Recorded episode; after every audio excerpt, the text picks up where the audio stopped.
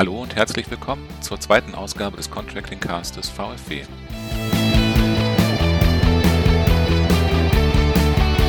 Mein Name ist Tobias Dworschak und heute ist bei mir Volker Schmees, unser Referent für Politik und Öffentlichkeitsarbeit. Hallo und herzlich willkommen, Volker.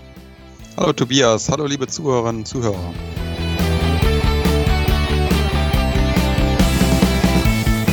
Volker, welche Themen haben wir für die zweite Ausgabe unseres Contracting Casts vorbereitet?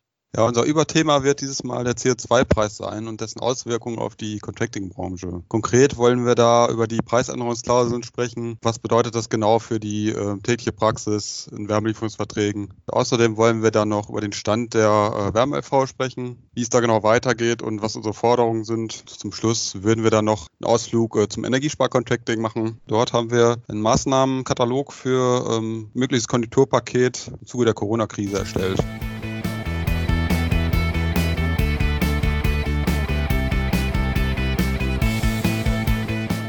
Zu unserem ersten Thema, die Auswirkungen des CO2-Preises auf das Geschäft der Kontraktoren auf die bestehenden und neu abzuschließenden Verträge und insbesondere die Preisänderungsklauseln. Eine Bepreisung von CO2 haben wir vom VfW schon eine ganze Weile gefordert. Wir haben die Koalitionsverhandlungen der aktuellen Koalition äh, aufgefordert, über einen CO2-Preis nachzudenken. Volker, was genau waren unsere Überlegungen damals? Also wir haben zum einen gefordert, dass es eine Gleichbehandlung geben muss bei der EEG-Umlage, bei den Energiesteuern und den Stromnetzentgelten und dass die Abgabenbelastung direkt aus erzeugte CO2 gekoppelt sein muss. Auch damals haben wir schon äh, Gedanken zur sozialen Gerechtigkeit gemacht und haben da entsprechende Vorschläge mit aufgenommen.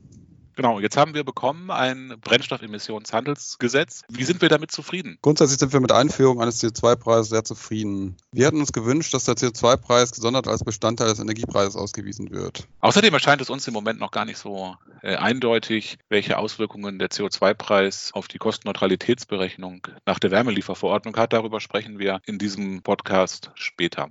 Der CO2-Preis soll ab 01.01.2021 gelten. Ist dafür alles vorbereitet oder fehlt noch was? Im Sommer 2020 soll es noch einige Umsetzungsverordnungen geben, wo konkretisiert wird, äh, wie der CO2-Preis bzw. wie das genau umgesetzt wird in der Praxis.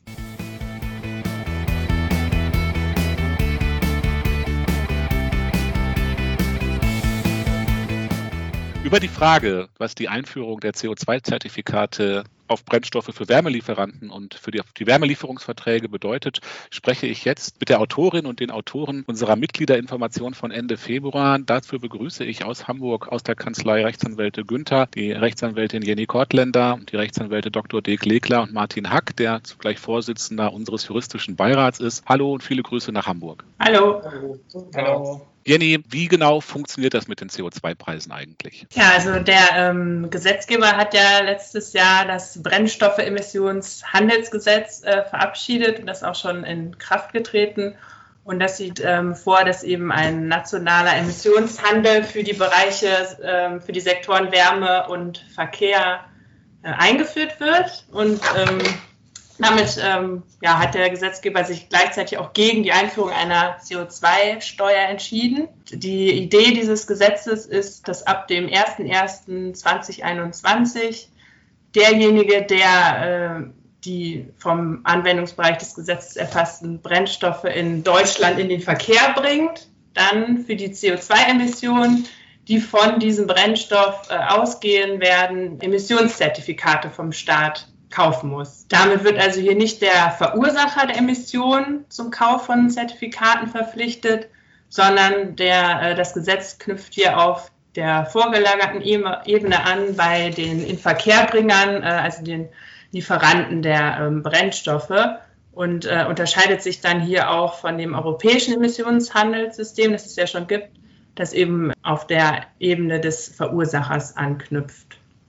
Und es ist ähm, jetzt dann zu erwarten, dass die Kosten, die äh, der Inverkehrbringer dann hat äh, für den Einkauf der Zertifikate, auf seine Brennstoffpreise aufschlagen wird und dann indirekt an die Endverbraucher ähm, weitergibt. Das heißt jetzt für den Contractor Er nimmt äh, selbst nicht am Emissionshandel teil. Er muss also für die Emission der von ihm produzierten Wärme keine Zertifikate kaufen, sondern ähm, der Contractor wird hier von dem Emissionshandel quasi indirekt nur auf der vertraglichen Ebene äh, betroffen sein, weil eben davon auszugehen ist, dass die Brennstofflieferanten die Kosten, die sie haben werden, um die Zertifikate zu kaufen, auf ihre Brennstoffpreise aufschlagen. Die, die Zertifikate die sollen zunächst einen Festpreis, ähm, zum Festpreis verkauft werden. Dieser Preis soll sich dann jedes Jahr erhöhen und äh, ab 2026 soll es dann eine Versteigerung der Zertifikate geben, wobei da zunächst auch die Preise in einer Preisspanne vorgegeben äh, sind und erst ab 2027 äh, wäre es dann erstmals so weit, dass eine Versteigerung der Zertifikate ohne Preisvorgaben äh, stattfindet. Um das runterzubrechen, Dirk, was heißt das denn jetzt für mich als Contractor konkret für meine bestehenden Wärmelieferungsverträge? Ja, wie meine Kollegin Frau Kottler eben schon dargestellt hat, ist es dann wahrscheinlich so, dass es für viele Wärmelieferanten tatsächlich teurer werden wird. Wenn man jetzt eine rein erneuerbar produzierte Wärme hat, dann wird es wohl nicht teurer. Wenn ich jetzt aber eine gasbasierte Wärmeerzeugung habe, was ja bei den meisten der Fall ist, dann werde ich wahrscheinlich teurer werden müssen in meinem Einkauf. Und dann stellt sich die Frage, kann ich das an meinen Wärmekunden weitergeben? Und da ist es dann wie so oft, hängt ganz vom Vertrag ab. Ne? Also was habe ich für einen Wärmeliefervertrag und insbesondere, was habe ich da für eine vereinbarte Preisänderungsklausel. Wir haben uns da einfach mal zwei Beispiele angeguckt. Ein mögliches Beispiel ist, dass man im Kostenelement eine direkte Anknüpfung an die Brennstoffkosten macht. Da würde man dann also an der Stelle jetzt überhaupt kein Problem sehen rechtlich, weil die CO2-Preise ja in diesen Brennstoffkosten dann direkt enthalten sind und man hat sozusagen eine kostenechte Weitergabe dieser Brennstoffkosten und hat dann äh, an der Stelle überhaupt kein Problem, die CO2-Preise sozusagen dem Wärmekunden weitergeben zu können. Eine andere Möglichkeit ist, wie man auch am Marktelement nutzen kann, dass man einen Gasindex nimmt zum Beispiel ein Gasindex des Statistischen Bundesamtes. Und das ist ein Erzeugerpreisindex und der enthält dann in der Regel auch diesen CO2-Preis, beziehungsweise wir haben sogar extra beim Statistischen Bundesamt mal nachgefragt und auf Bestätigung dann dort oder die Bestätigung von dort bekommen, dass die CO2-Preise enthalten sein werden. Insofern hätten wir an der Stelle auch eine Sicherheit und hätten sozusagen auch die Weitergabe der CO2-Preise an der Stelle sichergestellt. Das einzige Problem, was ich dann stellen kann, ist,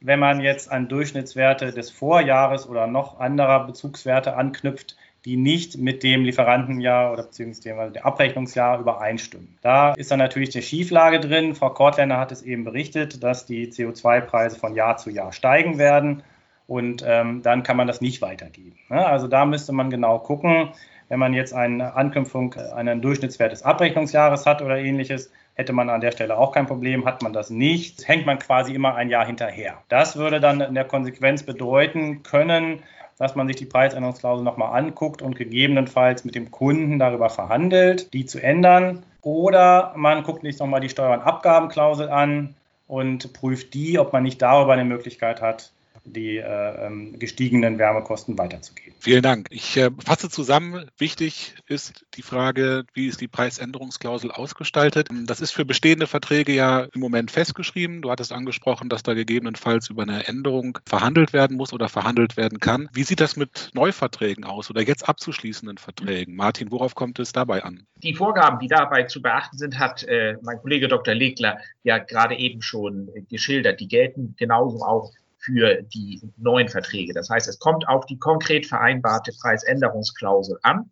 Und mein wichtigster Punkt, bevor ich da auf Details eingehe, ist erstmal der, dass äh, ich darauf hinweise, dass man dieses Thema heute schon regeln muss. Auch wenn es heute, im Jahr 2020, ja noch gar nicht äh, geltendes Recht in dem Sinne ist, dass die Kosten entstehen, ist es bekannt. Man wird also nicht im Jahr 21, 22 oder 23 zum Kunden kommen können und sagen, bei unserem 2020 abgeschlossenen Vertrag haben wir keine Regelung zu den CO2-Preisen, also muss der Vertrag geändert werden. Das muss man heute schon im Vertrag anlegen. Das ist also der erste Punkt vom Grundsatz her. Dann gucken wir uns als erstes das Kostenelement an. Das hatte der Pflegler schon gesagt. Man kann an die Brennstoffkosten sich ranhängen. Man kann äh, auch einen Erzeugerpreisindex, äh, zum Beispiel, wenn man Gas einsetzt, für Gas nehmen. Da sind diese CO2-Preise aller Voraussicht nach mit drin. Da gibt es also sozusagen nichts Neues äh, bei den Neuverträgen im Vergleich zu der Rechtslage, die wir eben schon besprochen haben. Beim Wärmeindex äh, als Marktelement, der ja auch sehr häufig verwendet wird, hat man die Situation, dass der ja nicht an einen Brennstoff anknüpft, sondern an eine Mischung aus Öl, Gas und Fernwärme. Bei Öl und Gas sind die CO2-Preise drin. In der Fernwärme sind meistens Kosten des Emissionsrechtehandels auf europäischer Ebene mit drin. Also da, wenn die sich ähnlich entwickeln wie die Preise äh, nach dem Brennstoffemissionshandelsgesetz, dann wäre da auch eine totale Übernahme drin. Wenn die sich anders entwickeln, können da kleine Diskrepanzen entstehen. Aber das wäre sozusagen das, das äh, Marktelement Wärmeindex. Man muss das Problem des Zeitversatzes äh, sehr genau im Auge behalten. Wenn man beispielsweise einmal die Preise im Jahr 2022 anschaut, die man als Wärmelieferant haben möchte, dann wäre es ungünstig, wenn die sich auf das Preisniveau von 2021 beziehen, weil dazwischen schon wieder ein Sprung von 5 Euro bei den CO2-Preisen ist. Und insofern ist es empfehlenswert, sehr nah mit dem Bezugszeitraum an dem Lieferzeitraum dran zu sein. Das muss man dann im konkreten Fall äh, im Vertrag regeln.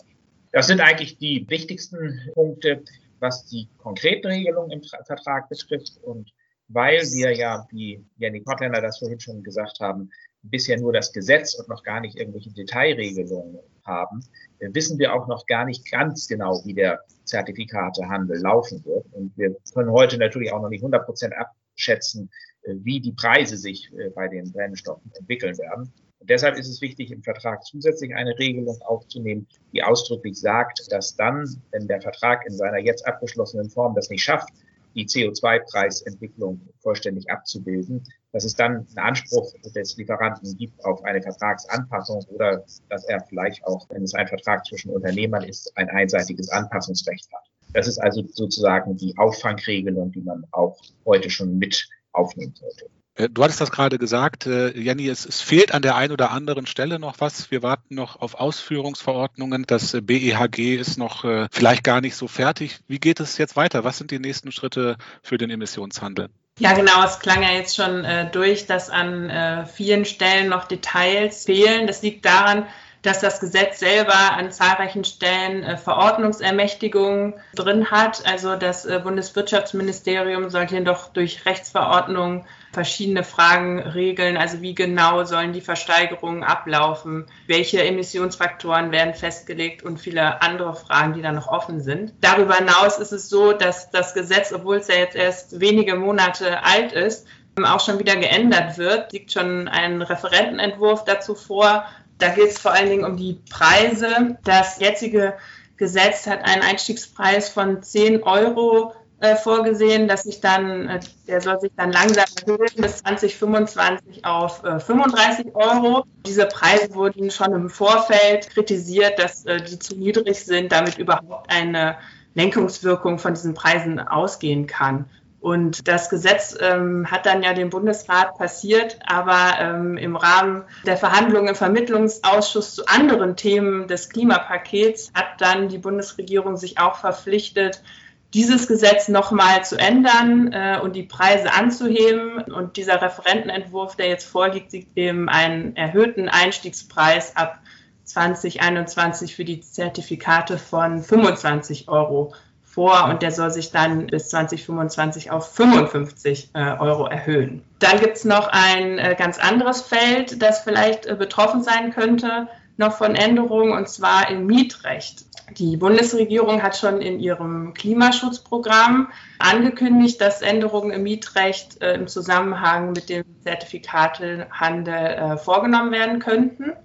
Und ähm, da geht es darum, dass es im Gebäudesektor so ist, dass sämtliche Preissteigerungen, die jetzt durch den Emissionshandel äh, auftreten werden, über die Betriebskosten auf die Mieter umgelegt werden können.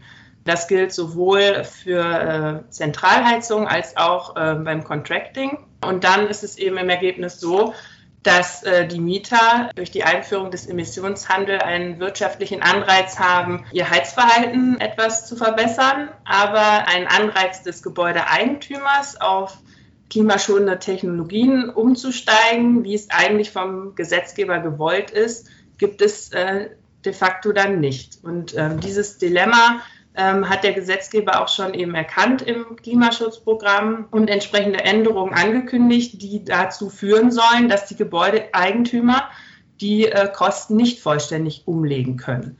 Wie genau das aussehen soll und wann solche Änderungen kommen, äh, dazu haben wir aber noch keine Details. Äh, das ist noch nicht bekannt. Ich hatte eingangs schon gesagt, wir haben oder ihr habt äh, freundlicherweise eine Empfehlung für unsere Mitglieder verfasst, CO2-Preis und Zertifikatekosten.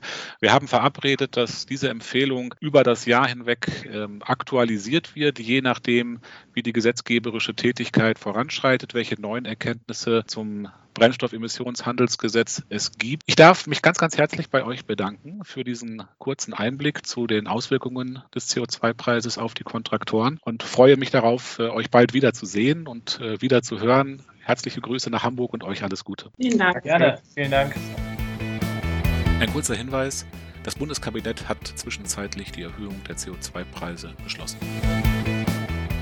Zu unserem zweiten Thema Wärmelieferungsverordnung. Paragraph 556c des bürgerlichen Gesetzbuches und die Wärmelieferverordnung, die sollten bei ihrem Inkrafttreten vor mittlerweile etwas mehr als sechs Jahren Rechtssicherheit bei der Umlagefähigkeit von Wärmelieferungskosten im vermieteten Wohnraum schaffen. Wir und mit uns viele unserer Mitglieder und Kontraktoren erleben die Wärmelieferungsverordnung bzw. das mit ihr einhergehende Erfordernis der Kostenneutralität eher als Hemmnis, denn als Beschleuniger der Umsetzung von Energieeffizienzmaßnahmen im Wohngebäude. Darüber und auch über unsere Arbeitsgruppe Wärmelieferung Verordnung 2020 spreche ich jetzt mit Stefan Scherz. Stefan Scherz ist Vorsitzender unseres Beirats Technik, Innovation und Management und außerdem ähm, Geschäftsführer der EWUS GmbH Berlin. Hallo Stefan, ich grüße dich. Ja, hallo Tobias, hallo liebe Zuhörer und Zuhörer. Ein wirklich wichtiges Thema. Ich freue mich auf die Fragen. Stefan, aus deiner Sicht, äh, unter anderem als beratender Ingenieur, aber auch als Selbstanbieter von äh, Contracting-Lösungen, ist die Wärmelieferverordnung ein Erfolg? Ist sie das Gegenteil davon? Führt sie zu mehr Contracting-Projekten im Wohngebäudebestand? Ja, die Antwort lautet wie immer teils, teils. Also wir haben ganz viele Marktbeobachtungen und dort äh, ist deutlich zu vernehmen, dass es äh, verschiedene Gruppen gibt, die mit dem Thema Kostenneutralität unterschiedlich umgehen. Die ersten mal die Fälle, wo es nicht geht. Das ist relativ einfach. Äh, da sind vorher die Eigentümer dabei gewesen und haben eine Optimierung der Brennstoffbeschaffung durchgeführt und haben sich immer wiederkehrend um die Kosten des Brennstoffes für die Mieter im Interesse der Mieter gekümmert und haben deshalb natürlich einen relativ guten Brennstoffpreis erzielt und damit auch günstige Wärmekosten, die ja im eigentümergeführten Anlage ja eigentlich nicht so sind aber vergleichsweise mit dem dann kostengleichen Contracting-Angebot. In diesem Fall, wenn also der Kontraktor gegen niedrige Brennstoffkosten antritt, dann geht die Kostenneutralität nicht auf. Ja, da spielt ja auch rein, dass die äh, Energiekosten im Moment relativ niedrig sind. Das ohnehin. Also wenn der Energiepreis fällt, sogar sehr stark gefallen ist, dann sinkt der Preis bei sehr großen Mengen, die im Markt vorhanden sind. Logischerweise. Profitieren tut am Ende der Mieter, weil wir dann eben niedrigere Brennstoffkosten und damit natürlich auch niedrigere Wärmeerzeugungskosten verzeichnen können. Wenn man jetzt überführen möchte auf eine Contracting-Anlage, ist es in solchen Situationen besonders schwierig. Die andere Gruppe, die, die da sagt, es ist ein Erfolg, die, die ganze Portfolios umstellen und sich quasi darauf einstellen, dass in der einen Anlage was gut läuft und in der anderen Anlage nicht alles ganz so gut läuft, die haben durchaus einen sehr großen Vorteil, weil es nämlich eine Rechtssicherheit gibt durch diese Kostenneutralität, dass man ganze Portfolios, ich spreche da nicht von zehn Anlagen, sondern eben von 300 oder 400 Anlagen gleichzeitig, die auf Kostenneutralität umgestellt werden, insbesondere von Contracting-Töchtern äh, einiger Wohnbaugesellschaften, die diese ausgebildet haben. Wie die Anlagen dann ins Contracting gelangen, ist ja dabei vollkommen egal. Sinn und Zweck ist es beim Contracting, die Anlageneffizienz zu erhöhen und neue Anlagen quasi in die Keller einzusetzen. Und das gelingt natürlich mit einem unter der Wohnbaugesellschaft liegenden Kontraktor genauso gut. Um die Bedingungen zu verbessern, äh, haben wir die Arbeitsgruppe Wärmelieferverordnung 2020 eingerichtet, die sich seit äh, Anfang 2018 regelmäßig trifft und in erster Linie eine Novellierung der Verordnung vorantreiben will, aber auch gleichzeitig ein zwischen den Beteiligten und mit Beteiligten meine ich die Verbände sowohl von Anbieterseite als auch von Nutzerseite einschließlich der Mietervertreter einen abgestimmten Entwurf eines Textes vorzuschlagen. Wir haben in den vergangenen zwei Jahren viel Arbeit geleistet, eine ganze Reihe von Themen diskutiert. Wir haben das Justizministerium an unterschiedlichen Stellen immer wieder eindringlich aufgefordert, endlich die notwendige Evaluierung der Wärmelieferverordnung durchzuführen, damit wir belastbare Zahlen haben, um zu sehen, ob die Wärmelieferverordnung ein Erfolg ist oder nicht. Diese Ausschreibung oder das, äh, die Evaluierung ist auf dem Weg, um das vorsichtig zu sagen. Das WMJV hat letzten Jahres eine Ausschreibung gestartet, ähm, um die Wärmelieferverordnung zu untersuchen. Wir glauben nicht, dass wir in diesem Jahr da zu einem Ergebnis kommen, sind aber zuversichtlich, endlich Aufmerksamkeit auf das Thema Wärmelieferverordnung gelenkt zu haben. Zurück zur Arbeitsgruppe. Stefan, kannst du unseren Zuhörerinnen und Zuhörern kurz sagen, welche Themen wir in dieser Arbeitsgruppe besprochen haben und was die wesentlichen Änderungen sind, die wir an der Wärmelieferverordnung vorschlagen? Ja, gern. Äh, vielleicht als erstes ganz kurz zur Namensgebung. Warum heißt die Wärmelieferungsarbeitsgemeinschaft dort 2020? Äh, ganz einfach, weil wir vor zwei Jahren angefangen haben und zu dem Zeitpunkt uns dachten, das wäre doch eine gute Idee, irgendwann einen guten Beitrag zu leisten. Und wenn dann in 2020 die Wärmelieferungsverordnung tatsächlich novelliert werden würde, dann wären wir genau richtig und hätten dann eben mit der Wärmelieferungs AG 2020 ins Schwarze getroffen. Nun müssen wir leider dem der Situation geschuldet hier äh, noch abwarten. Ich vermute genau wie du, dass wir hier dieses Jahr keine Änderung bekommen, aber immerhin sind wir gut vorbereitet. Das heißt, wir haben in der Arbeitsgruppe tatsächlich uns um wesentliche Grundzüge der Wärmelieferungsverordnung Gedanken gemacht. Und zwar der Wärmeverbrauch spielt dabei eine zentrale Rolle. Der Wärmeverbrauch wird ja in der Kostenneutralitätsberechnung dadurch ermittelt, indem man einen Jahresnutzungsgrad an den Brennstoffverbrauch heranmultipliziert und der ergibt dann den Wärmeverbrauch. Wenn man also den Jahresnutzungsgrad anguckt, dann hängt der eben von bestimmten Bedingungen ab. Das wissen wir alles, wie das funktioniert. Kurzzeitmessung, Langzeitmessung oder tatsächlich aus der Tabelle der anerkannten Pauschalwerte zu entnehmen. Aber man bekommt eben einen tatsächlichen Wärmeverbrauch raus. Was ist aber, wenn jetzt der neue Kontraktor, der in die Wärmelieferung eintritt, Maßnahmen ergreift, die auch auf der Sekundärseite entsprechende Auswirkungen haben können? Also zum Beispiel Maßnahmen, die tatsächlich hinter dem Wärmemengenzähler stattfinden. Äh, eine bessere Automation des Gebäudes, sprich Regeleinheiten, die es erlauben, auch von ferne zuzugreifen eine automatische Witterungssteuerung, dass Überheizungen gar nicht erst stattfinden können. Das spart erhebliche Wärmemengen ein, die nicht verbraucht werden müssen. Auch der hydraulische Abgleich zählt sicherlich dazu, weil er eben auf der Sekundärseite dazu führt, dass die Heizkörper tatsächlich wirklich auskühlen. Das sind Maßnahmen, die eben hinter dem Wärmemengenzähler stattfinden. Das heißt, es braucht irgendeine ähm, Rezeptur, eine Formel, mit der man den wahrscheinlichen Wärmeverbrauch der Vergangenheit kombiniert mit den Maßnahmen hinter dem Zähler auf einen wahrscheinlich zukünftigen Wärmeverbrauch reduzieren würde. Dann wäre es gerechter, auch die Maßnahmen zu beurteilen, die der Kontraktor einführen wird. Des Weiteren noch ein wichtiger Aspekt, äh, wie ist es dann, wenn dann regenerative Energiequellen eingesetzt werden. Das sollte auch irgendeinen privilegierten Faktor dafür geben. Wir haben jetzt versucht, einen Faktor zu finden, der dann entweder auf den Brennstoff oder auf die Wärmemenge drauf addiert werden muss oder hinein multipliziert werden muss, damit man eben einen entsprechenden verringerten Brennstoffeinsatz tatsächlich, weil regenerative Energiequellen eingesetzt werden, äh, berücksichtigen kann. Wir haben bei unserem letzten Treffen im Februar natürlich auch sehr intensiv über die Auswirkungen des CO2-Preises auf die Wärmelieferverordnung und den Kostenvergleich gesprochen. Was heißt das denn für die heutigen Preisgleitformeln von Kontraktoren? Äh, aus deiner Erfahrung in der Beratung, sind die geeignet, um CO2-Preise abzubilden? Oh, das ist ein sehr wichtiger Gedankengang. Aktuell merken wir im Markt eine sehr große Lebhaftigkeit. Alle fragen, wie geht es? Äh, deutlich wird dadurch, dass natürlich nicht jeder in seiner Preisgleitformel eine Möglichkeit der CO2-Bepreisung schon von vornherein implementiert hatte. Jeder der Kontraktoren, der eben Indizes verwendet, bei denen bisher kein CO2-Preis äh, implementiert ist. Jeder, der eine Preisgleitformel hat, muss sich jetzt aktuell, also mindestens im Sommer, darum kümmern, weil es gibt ja auch noch die Ankündigungszeiten zur Änderung der Preisleitformel, das Gespräch mit dem Kunden und der wird, der Kontraktor hat ja nicht nur einen Kunden, er hat ja viele Kunden. Demzufolge gibt es viele Gespräche und äh, ist nicht in der Situation wie Fernwärmelieferanten, die in einer öffentlichen Ankündigung das einfach klar machen können. Hier ist es also das Gespräch oder der tatsächliche direkte Kundenkontakt notwendig, um zu ähm, einer Berücksichtigung der CO2-Preise in den geltenden Verträgen zu kommen. Vielleicht abschließend noch die Frage, der Ausblick nach vorne aus deiner persönlichen Einschätzung, wie geht es weiter mit der Wärmelieferverordnung? Ich glaube, dass die Wärmelieferungsverordnung noch ein Jahr braucht, um in die tatsächliche Änderung zu kommen. Und die Diskussion darum, also nach meinen Einschätzungen werden wir frühestens in einem Jahr eine neue Wärmelieferungsverordnung haben.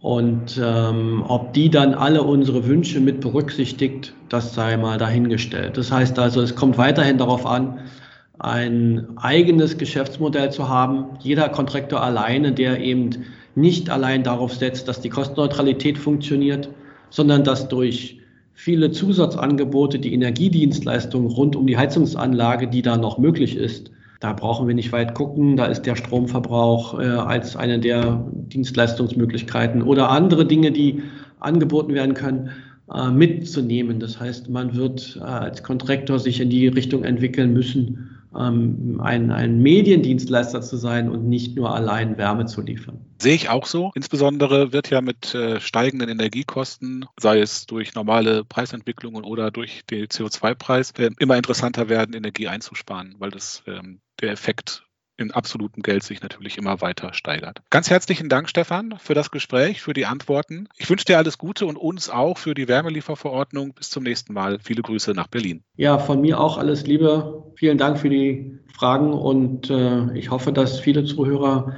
was mitnehmen können.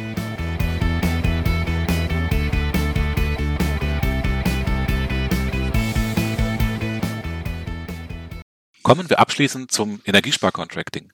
Nach den Zahlen, die wir von unseren Mitgliedern erheben, liegt der Anteil des Energiesparcontracting seit vielen Jahren bei rund 10 Prozent des Contracting-Marktes. Es darf aber aus unserer Sicht nicht über die Bedeutung dieser Dienstleistung hinwegtäuschen, zumal wir auch im politischen Raum und im europäischen Zusammenhang großes Interesse an garantierter Energieeffizienz wahrnehmen. Wir gehen davon aus, dass wegen der durch den CO2-Preis insgesamt steigenden Energiekosten mittelfristig Energiesparcontracting noch attraktiver wird, als das heute schon der Fall ist, gerade auch mit Blick Blick auf unter anderem durch die Corona-Krise belastete öffentliche Haushalte und klamme Kassen bei den Kommunen. Diese Potenziale zu heben und die Energiedienstleistung Energiesparcontracting in der Öffentlichkeit bekannter zu machen und den Ruf zu verbessern, sind unter anderem zwei Ziele des Arbeitskreises Energiesparcontracting im VfW. Seit etwas mehr als zwölf Jahren diskutieren hier namhafte Kontraktoren, Dienstleister, Berater über breitere Akzeptanz, Projekte mit Beispielcharakter und eine Verbesserung der Rahmenbedingungen. Ich spreche jetzt mit dem Vorsitzenden des Arbeitskreises Energiesparcontracting, mit Steffen Haller von der NG Deutschland GmbH. Hallo und herzlich willkommen, Steffen. Hallo Tobias und vielen Dank für die Einladung des AKESC zu diesem Podcast. Sehr gerne. Ähm, ich hatte das gerade schon gesagt, Energiesparcontracting ist aus unserer Sicht ein Thema, das äh, mittelfristig oder kurzfristig stark an Bedeutung gewinnen könnte, insbesondere was die Energiekosten betrifft. Kannst du vielleicht äh, zum Einstieg für diejenigen unserer Zuhörerinnen und Zuhörer, die den Arbeitskreis bisher noch nicht kennen, ganz kurz erläutern, was das ist und worin er seine Aufgaben sieht? Gerne. Also, der Arbeitskreis, der wurde vor zwölf Jahren als Interessensvertretung der Kontraktoren und Projektentwickler sowohl als Ansprechpartner für alle Initiativen im Bereich Energiesparcontracting gegründet.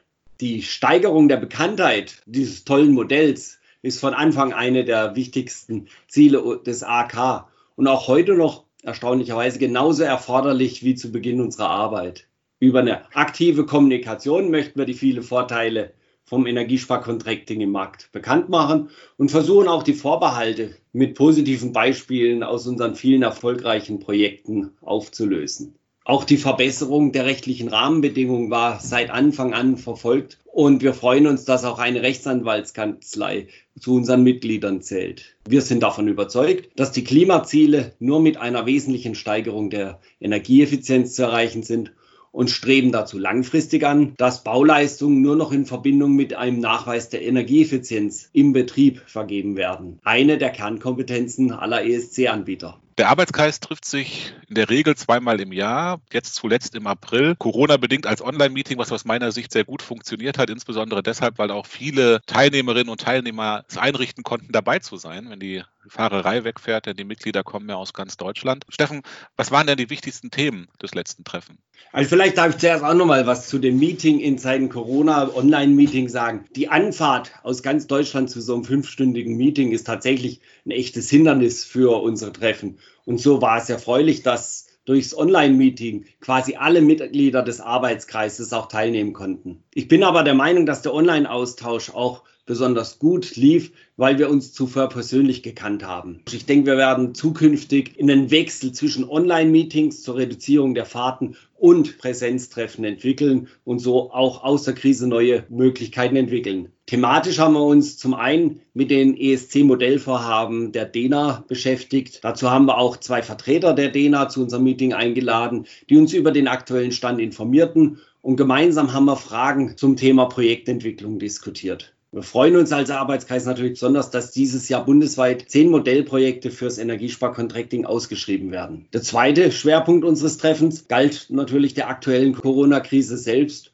und wie wir die Entwicklung fürs ESC bewerten. Auf der Basis unserer Erfahrungen der Finanzkrise 2008, 2009 und den bereits heute schon wieder diskutierten Konjunkturprogrammen haben wir uns entschlossen, ein Positionspapier des Arbeitskreises zu erstellen. Worum geht es in diesem Positionspapier genau und was sind unsere wesentlichen Vorschläge zu einer zur vernünftigen Bewältigung der Folgen von Corona für die Konjunktur? Aus Sicht der Energiesparkontraktoren waren die Konjunkturprogramme 2009 besonders schwierig. Sie hatten für uns im Grunde zwei wesentliche Schwächen. Zum einen waren die meisten Kommunen nicht auf die Umsetzung der Maßnahmen vorbereitet und mussten unter enormer Kraftanstrengung Projekte aus dem Boden stampfen. Mit der besonderen Förderung zum Beispiel von Fassadendämmung waren die Klimaziele zwar im Blick der Konjunkturpakete, doch durch den fehlenden Nachweis der tatsächlichen Einsparung wurden diese Ziele sehr oft weit verfehlt. So fordern wir als Arbeitskreis ESC, dass gerade jetzt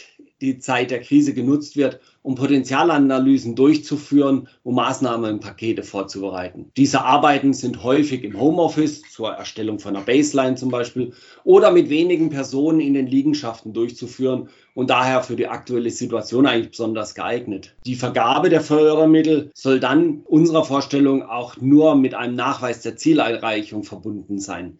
Das heißt zum Beispiel der Erreichung des zukünftig prognostizierten Energieverbrauchs. Ein weiteres Thema, was wir in dem Positionspapier anschneiden möchten, ist, dass durch die Finanzierung der Energiesparmaßnahmen durch den Kontraktor des ESC auch für KMU in schwierigen Zeiten zum Beispiel gerade jetzt auch fürs Hotelgewerbe, sehr interessant werden kann. Die Absicherung der Zahlungsverpflichtungen dieser KMU über Bürgschaften würde auch ein großes Potenzial zusätzlicher Energieeinsparungen im privaten Sektor öffnen. Und von daher wäre das unser Vorschlag, dass auch hier eben diese Zahlungsbürgschaften vom Bund gegeben werden. Das sind, glaube ich, sehr, sehr wichtige und sehr gute Maßnahmen. Wir erleben die Diskussion äh, gerade in Nordrhein-Westfalen mit der dortigen Energieagentur äh, im Hinblick auf die Kommunen, äh, wie die mit der finanziellen Belastung zur Bewältigung der Folgen der Corona-Krise umgehen werden, ob da das Geld noch reicht für Klimaschutz und Energiesparen. Wir haben das auch zuletzt kommuniziert über die Konsultation zur Renovierungsstrategie des Bundes. Da haben wir die Positionen aus diesem Papier schon mal platziert. Steffen, wie geht es denn weiter mit dem Arbeitskreis und dem ESC? Sind wir da grundsätzlich offen für neue Interessenten? Wie beurteilst du die mittelfristige oder langfristige Perspektive des Energiesparcontracting? Also im Arbeitskreis ESC müssen wir wirklich sagen, dass wir uns freuen, dass die letzten Jahre immer wieder neue Mitglieder dazugekommen sind. Und man sieht auch, dass hier also das Interesse am Energiesparcontracting deutlich wächst. Und von daher sind wir natürlich offen auch für die weitere Entwicklungen. Unser nächstes Meeting findet am 5. November 2020 statt. Wir wissen noch nicht genau in welchem Rahmen, ob wir wieder Online-Meeting machen oder ein Präsenz-Meeting machen können. Aber ganz sicher sind wir, dass die Dienstleistungen mit Einspargarantie für die Erreichung der Klimaziele in Deutschland ideal geeignet sind und dass wir das ESC gemeinsam mit allen Marktakteuren da gerne weiterentwickeln werden. Ganz herzlichen Dank, Steffen, für diese Ausführungen und die offenen Antworten. Dir einen schönen Tag und weiterhin alles Gute. Vielen Dank. Vielen Dank, Tobias.